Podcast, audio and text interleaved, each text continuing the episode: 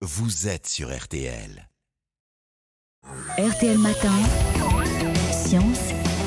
La science pour tout le monde avec monsieur E égale M6 qui nous rend la matière accessible. Sacré défi. Bonjour Mac Lesguy. Bonjour Stéphane. Ce matin, vous voulez nous parler des œufs, euh, des œufs de poule?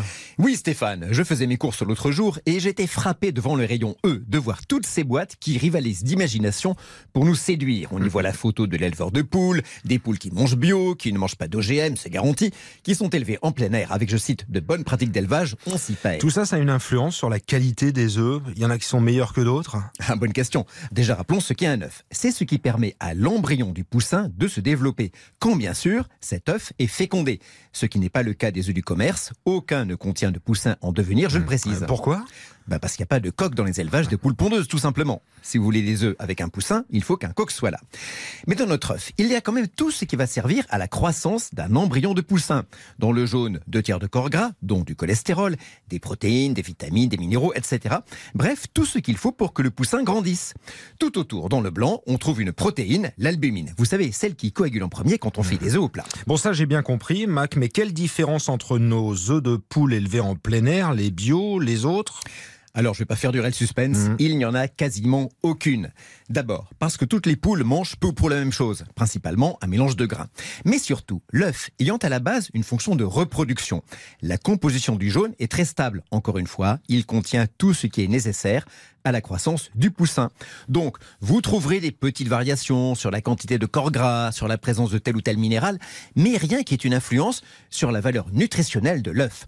Sauf pour certains œufs riches en oméga 3, ils sont pondus par des poules, nourries notamment, avec des graines de lin, elles-mêmes riches en oméga 3. Mais alors pourquoi acheter les œufs de poule élevés en plein air ou bio Ils sont deux à trois fois plus chers que les autres. hein? Et oui, la raison n'est pas dans la qualité des œufs que vous allez manger, mais dans la qualité de vie des poules qui les pondent. Il y a consensus parmi les spécialistes pour dire que les poules qui ont accès au plein air plusieurs heures par jour ont une vie plus heureuse que celles qui passent toute leur vie en cage ou la vivent à 13 par mètre carré. Et pour les œufs bio? Il y a leur alimentation, mais là encore, c'est surtout une question de conditions de vie. Les poules ont accès au plein air et disposent aussi de davantage d'espace que les autres dans leur poulailler. Euh, Donc c'est pour la qualité de vie des poules que certains œufs sont plus chers. Exactement, et donc c'est à votre choix. Si vous pensez que les poules le valent bien, ça vaut le coup de payer plus cher. Dans tous les cas, je rappelle que les œufs sont une source de protéines animales avec une empreinte carbone bien moins élevée que la viande de bœuf, d'agneau ou même de porc. Ça c'est pour l'environnement et pour la santé, Mac?